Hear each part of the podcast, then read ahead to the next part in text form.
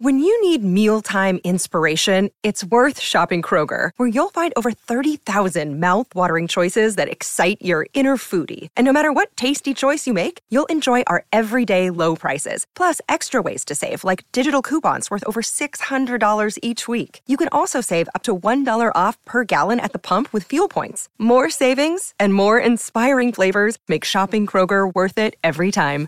Kroger, fresh for everyone. Fuel restrictions apply.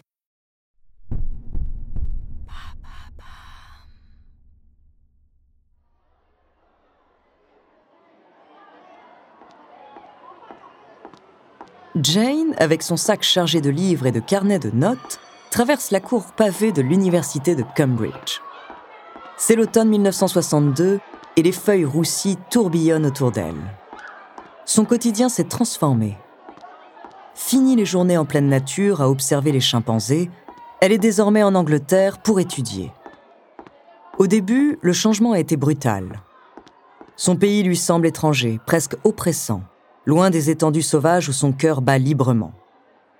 Néanmoins, dès l'instant où elle fait sa rentrée à Cambridge, les choses changent. Jane réussit à faire une chose dont elle a toujours rêvé, avoir une éducation académique sur les animaux. En passant sous l'arche du bâtiment, Jane remarque un groupe d'étudiants. Ils chuchotent et la regardent furtivement. Elle est consciente que sa réputation l'a précédée. Une jeune femme intrépide qui a vécu parmi les chimpanzés en Afrique, un sourire discret se dessine sur ses lèvres. Soudain, certains commencent à imiter des cris de singes. Le groupe se met à rire et à se moquer d'elle. Jane marque une pause, son sourire s'estompe. Elle connaît bien ces railleries, mais choisit de les ignorer. Elle a l'habitude des détracteurs maintenant.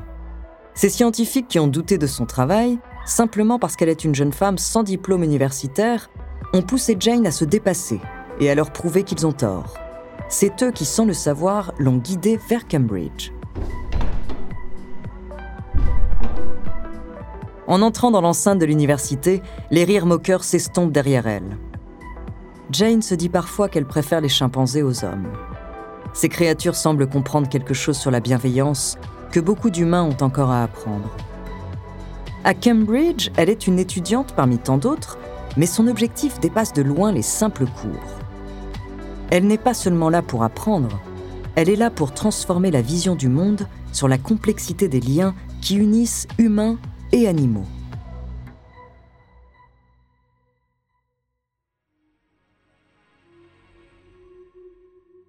Bonjour, je suis André Abrusque, bienvenue dans Les Fabuleux Destins. Cet épisode est le troisième que nous consacrons à Jane Goodall. Elle a dédié sa vie à l'étude des chimpanzés et a révolutionné notre vision des singes. De ses études à ses découvertes les plus sombres sur les chimpanzés, découvrez son incroyable destin.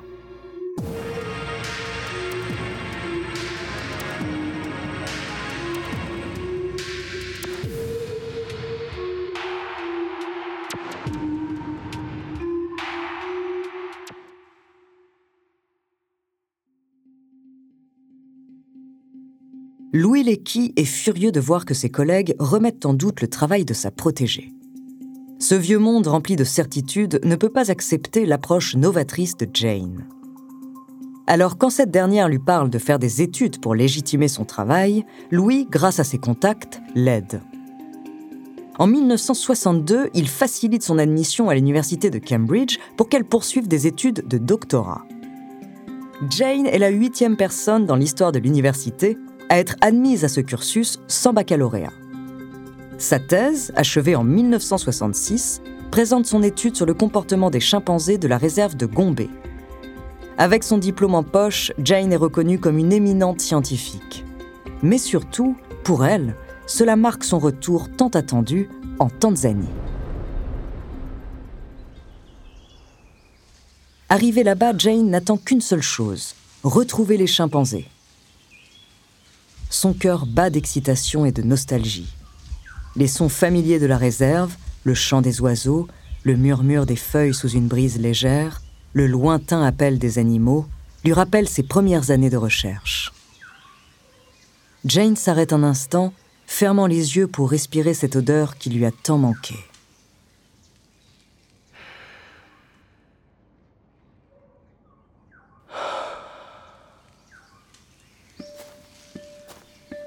Elle s'éloigne de son campement, puis au loin elle l'aperçoit. David Greybeard. Le chimpanzé avec sa barbe grisonnante se balance doucement entre les branches d'un figuier. Jane s'approche avec précaution, un sourire se dessine sur ses lèvres. David Greybeard va tout de suite la voir, il s'attend à avoir des bananes. Fifi émerge alors des broussailles, suivi de ses petits. Leurs regards se croisent et un frisson parcourt Jane.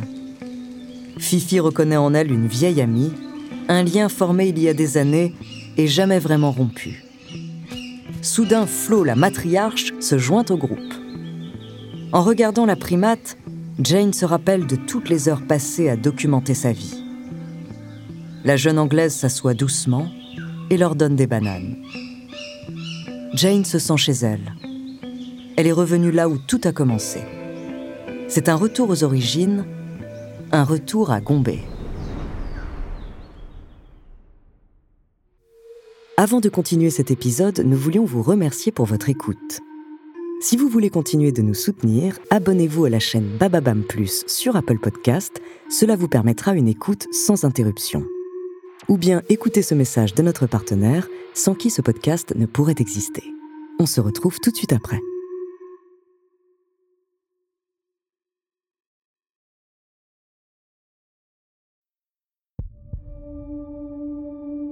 Après son retour à Gombe, Jane découvre une facette plus sombre du comportement des chimpanzés. Elle va être témoin d'un côté nettement plus violent de leur nature. Un des aspects les plus frappants de son observation est la chasse des chimpanzés. Ils traquent et consomment de plus petits primates, notamment les singes colobes. Jane est témoin de scènes où les chimpanzés isolent un colobe en haut d'un arbre pour l'encercler et lui bloquer toute voie de fuite. Un des membres du groupe grimpe alors pour capturer la proie apeurée. Puis la petite famille se met à écarteler, à déchiqueter l'animal et à se partager la carcasse. Plus perturbant encore, Jane documente des cas d'agression intra-espèces les femelles dominantes au sein des groupes peuvent tuer les jeunes d'autres femelles. Un acte qui, dans certains cas, tourne au cannibalisme. Puis vient la guerre des chimpanzés de Gombe. Un conflit extrêmement violent entre deux groupes de chimpanzés qui va durer de 1974 à 1978. Elle a pour origine la division d'une communauté en deux groupes, l'un au nord de la réserve et l'autre au sud. Cette guerre va s'arrêter lorsque le groupe du Nord finit par éliminer tous les mâles du groupe du Sud. Durant cette guerre, Goliath, un des premiers chimpanzés que Jane a observé, va se faire massacrer. Devenu un vieux singe, le groupe adverse l'attaque alors qu'il est isolé. La fureur de l'agression est telle qu'ils essaient de le démembrer. Goliath va mourir de ses blessures. Ces actes ébranlent profondément Jane. Elle, qui avait longtemps perçu les chimpanzés comme étant naturellement plus doux que les humains, ces découvertes changent radicalement sa compréhension de leur comportement. Elles mettent en évidence des parallèles troublants entre les sociétés chimpanzés et humaines.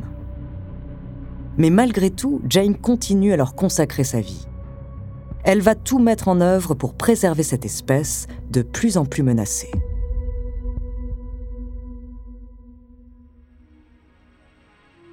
Merci d'avoir écouté cet épisode des Fabuleux Destins, écrit par Clémence Setti, réalisé par Amaury Breton. La prochaine fois, je vous raconterai son militantisme pour sauver les chimpanzés et l'impact de son travail dans le monde d'aujourd'hui. En attendant, si cet épisode vous a plu, n'hésitez pas à laisser des commentaires et des étoiles sur vos applis de podcast préférés.